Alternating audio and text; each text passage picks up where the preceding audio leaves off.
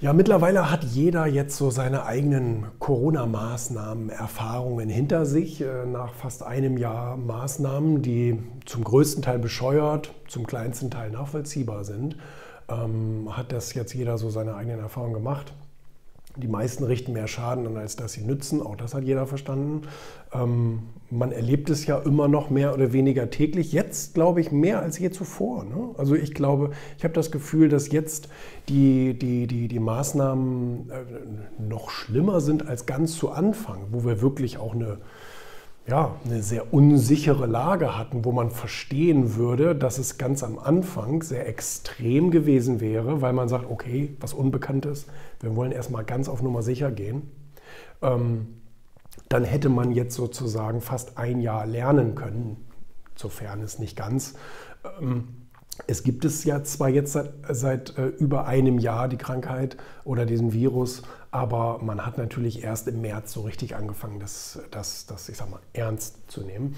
So, und ähm, da hätte man jetzt natürlich erwarten können, nach fast einem Jahr, okay, jetzt weiß man so langsam, wie welche Maßnahmen funktionieren und dann dosiert man das vernünftig und geht da auch mit einem gesunden Sachverstand rein, so wie ja der Bundesgesundheitsminister auch im Sommer dachte und ankündigte, dass man sowas nicht mehr machen würde mit dem heutigen Wissen. Gut, da muss man ihn natürlich ein bisschen in Schutz nehmen. Es wird ja nichts aufgrund von Wissen entschieden, sondern nur aufgrund von wir raten mal und gucken mal.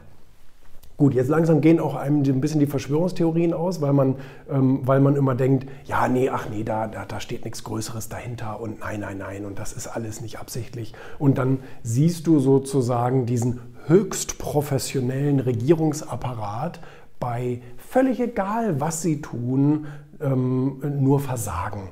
Ne, anders kann man das ja nicht nennen. So, nicht? Da, da, denkt man Maßnahmen, geht alles nach hinten los. Da denkt man Infektionsschutz, immer mehr Leute infizieren sich. Da denkt man ähm, Altenheime und die Leute kratzen ohne Ende ab in den Altenheimen. Leider ist das so. Ich glaube, ich, ich kenne die Zahl nicht, ähm, die aktuelle zumindest nicht, aber irgendwie ähm, 90 Prozent der Todesfälle finden ja dann in diesen Einrichtungen statt. Und äh, auch die Infektionszahlen kommen ja sowohl aus den ähm, alten Einrichtungen als auch aus den Krankenhäusern. Leider Gottes. Da, wo man gesund werden soll, wird man leider krank. Äh, das war aber auch schon vorher so. Ne? Also das ist jetzt äh, keine Erfindung seit Corona, sondern dass man im Krankenhaus sich, sich, sich Scheiße anfängt, einfängt, das ist ja auch bekannt. Da gehst du gesund rein und kommst nicht wieder raus. Ähm, habe ich auch in der eigenen Familie leider schon erleben müssen. Ja? Also ist, ist, ist, es teilweise leider so. Ne? Gehst mit einer Lappalie rein und kommst leider nie wieder raus. Sehr, sehr traurig. Sehr, sehr traurig. Ne, jedenfalls, ähm, jeder hat jetzt äh, dieses ganze Versagen und dann mit dem Impfstoff und dann, ja, wir, best wir bestellen jetzt mal, weißt du was? Wir bestellen jetzt mal 10 Millionen Dosen von diesem, von diesem äh, Impfstoff. 10 Millionen, das machen wir jetzt. Da, da gehen wir jetzt mal ein richtiges Stück wo du denkst, aber 10 Millionen Dosen ähm, durch zwei Impfungen, weil jeder muss zweimal geimpft werden, heißt dann also 5 Millionen Menschen. Aber hatten wir nicht mal über 80 Millionen Einwohner? ja, egal. Macht nichts. Ähm, seien Sie jetzt kein Querdenker. Alles klar, okay, gut, dann nicht.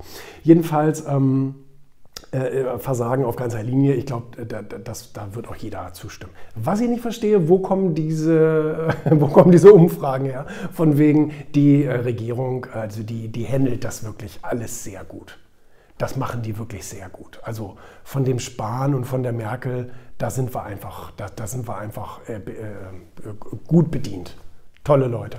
Das verstehe ich nicht, wo Sie diese Leute, welche Leute Sie da befragen, was für eine objektive ähm, Sichtweise die auf diese Dinge haben. Das Einzige, was Sie ja sagen können, ist das, was gerade passiert. Also Sie können da mit ernster Miene sitzen und dann sagen, wir haben sehr hohe Infektionszahlen. Wir werden langsam nicht mehr Herr der Lage. Die Gesundheitsämter sind überlastet. Ähm, äh, Impfstoff dauert alles noch ein bisschen und so weiter. Aber das, sind ja, das ist ja nur Fakten darlegen. Das, das weiß ja jeder von uns schon aus der Zeitung. Aber dass dieses Verhalten oder dieses Sprechen dann als starke Führung ausgelegt wird, bin ich vollkommen raus. Sorry, bin ich vollkommen raus. Ähm, nein, aber auch diese Maßnahmen, ich meine, ich sehe es jetzt auch als, aus Arbeitgebersicht. Ich meine, jeder hat diese privaten Erfahrungen. Ne? Ich, alleine gestern wieder, da musste, ich, da musste ich pinkeln wie ein Blöder, war ich in Hamburg unterwegs so, und dann habe ich gedacht, ach du meine Güte, was machst du denn jetzt? Weißt du, bist mit dem Auto da unterwegs und denkst, uh, uh, ähm, beim Restaurant oder Hotel an, anhalten, so wie ich das sonst mache, kannst du natürlich nicht machen. Die sind ja zu. So. Ähm, dann, äh, dann, dann äh, habe ich versucht, bei einer, bei einer Firma anzuklopfen und sagen, könnten Sie mich bitte mal ganz kurz, so, wären Sie so nett? Nein, ich darf hier keinen reinlassen. Okay, gut, äh, habe ich gedacht, ach egal, gut, dann, dann suchst du jetzt die nächste Tankstelle hier im Navi, zack, zack, und dann fährst du da mal eben hin. Pustekuchen war auch nicht äh, aus Hygienemaßnahmen alle geschlossen. Tankstellen, Toiletten, alle geschlossen. Irgendwie, also zumindest die, die versucht hatte, geschlossen. Aha, okay.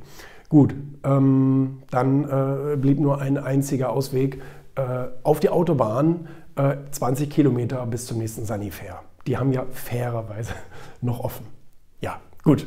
Also, dann haben wir das auch erklärt. Aber äh, nein, aus Arbeitgebersicht beziehungsweise aus Arbeitnehmersicht. Jetzt ist in der Diskussion Homeoffice zwangsweise ja oder nein, ähm, hat der Arbeitnehmer ein Recht auf Homeoffice. So, ähm, welche Frage ich aber viel wichtiger finde, ist, kann der Arbeitgeber einen Zwang aussprechen, Homeoffice zu machen? Und das ist immer noch nicht geklärt, da gibt es kein Gesetz für, da, da, muss das Gericht im Einzelfall entscheiden. Ähm, meistens entscheiden, äh, entscheiden sie gegen den Arbeitnehmer. Also das heißt, der Arbeitnehmer, der sagt, hey, ähm, ich will das nicht zu Hause, ich will zu einer Arbeit, da ist mein Büro und da arbeite ich. Hat er ja vom Logischen her zumindest ein Recht drauf. Sehen die Gerichte anders? Nein, haben sie nicht. Sie müssen zu Hause.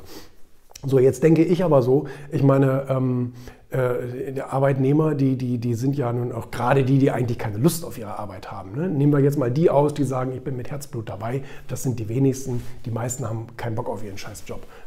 Weiß ich. Verstehe ich zwar nicht, aber weiß ich. Ist eine, ist eine Tatsache. Ähm, die jetzt in ihr Zuhause, in ihre eigenen vier Wände, Unantastbarkeit der Wohnung, hören wir da auf mit dem Grundgesetz. Ähm, das ist doch, äh, ne? Äh, wer will schon das Grundgesetz? Wofür haben wir das eigentlich? Ähm, äh, was, was soll ich sagen, ähm, kann unantastbar, also zwingst du ihn mehr oder weniger in der Wohnung zu arbeiten. Also auch wenn es keinen gesetzlichen Zwang gibt, spätestens das Gericht zwingt dich dann zu Hause zu arbeiten. Richtest dir da schön in deiner ganzen Wohnung ein Büro ein. Aktenordner, dein Laptop, deine Notizen, deine Arbeitsmittel, deine Headsets und was doch auch immer dann auf der Arbeit so benutzt, hast du dann jetzt da zu Hause rumliegen. Ähm, und wenn du jetzt eine Einzimmerwohnung hast, bist du natürlich richtig gearscht, dann wohnst du sozusagen in deinem Büro. Was ich, ganz ehrlich, ich finde das nicht geil. Also ähm, als Arbeitnehmer denke ich mir jetzt so. Ne? Ich meine, als Unternehmer sehe ich es anders und ne, ich liebe meine Arbeit. Und, ähm, ich, aber ein Arbeitnehmer, der eigentlich sagt, um 16.30 Uhr will ich von dieser ganzen Scheiße nichts mehr hören, ähm, da will ich Feierabend haben, dann stolperst du den ganzen Tag, die ganze Nacht, die, jede Zeit über deine ganze Arbeit. Bist da überhaupt nicht mehr klar im Kopf. Ne? Also kommst da gar nicht mehr runter, sondern bist da eigentlich in deiner Einzimmerwohnung von, deinem ganzen, von deiner ganzen Scheißfirma umgeben sozusagen. Und, ähm, und das finde ich nicht geil, muss ich sagen. Ähm, ich finde es dann eher gut, wenn man sagt, okay, ich garantiere dem Mitarbeiter einen Arbeitsplatz, einen, also einen ungestörten, wo er, wo er keinen Kontakt zu anderen Leuten haben muss, wo er alleine drin sitzt, wo er, wo er weiterhin seine Arbeit machen kann. Dafür ist ein Firmengebäude ja auch da. Wir können das zum Glück hier äh, für, äh, für, für alle so, äh, wie heißt das, bereitstellen. Ne? Also wir haben genug Platz und genug Räume. Ähm, und und wenn ein anderer das nicht hat, ja, okay, gut, dann im Zweifel müssen die vielleicht abge abgeteilt werden oder äh, andere Räume noch hinzugemacht werden oder wie auch immer. Ähm, aber ich finde es ähm, da nicht fair. Weißt du, was das Krasseste ist? Und das ist wirklich pervers. Das ist aber wieder, das ist aber wieder Deutschland-Regeldiktatur, nennen wir es jetzt mal ganz böse so.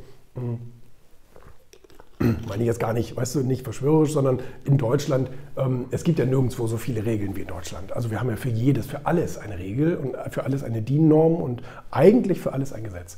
Und ähm, das Gesetz besagt für mich als Arbeitnehmer, dass ich eigentlich jetzt jeder, der bei mir in der Firma Homeoffice macht, da muss ich zu ihm nach Hause gehen. Da muss ich sagen, klopf, klopf, hallo, ich bin's, der Chef, lass mich mal rein. Nee, ich lass dich hier nicht rein. Doch, das Gesetz verlangt von mir, dass ich jetzt zu dir reinkomme und die Unfallverhütungsvorschriften einmal bei dir in der Wohnung prüfe. Wenn mir natürlich Dinge auffallen, die eigentlich so nicht sein dürfen, dann bitte ich dich, deine Wohnung ein bisschen umzuräumen. Ja? Danke. Ha! So eine fucking Scheiße. Ich meine, Ich, ich, als Arbeitnehmer würde kotzen, ich als Arbeitgeber habe auch keinen Bock drauf. Das macht auch keiner, ähm, glaube ich. Weißt du, aber wenn mal was passiert, bist du trotzdem dran. So eine, so eine Scheiße nochmal. Ähm, aber, das ist, aber das ist good old Germany. Da werden auch keine Antworten drauf gegeben. Das heißt, ja, es ist gerade so, hm, das ist ja alles neu für uns. Ja. Ich meine, die, die, die Computer und das Internet sind ja jetzt auch seit zehn Jahren neu für, für uns alle. Das ist ja alles noch ganz, ganz, noch ganz, ganz neu. Herrlich. Es ist traumhaft. Es ist traumhaft und es wird auch nicht langweiliger, sondern immer spannender. Ne? Sehen wir es mal aus der positiven Perspektive. Es wird immer, immer spannender.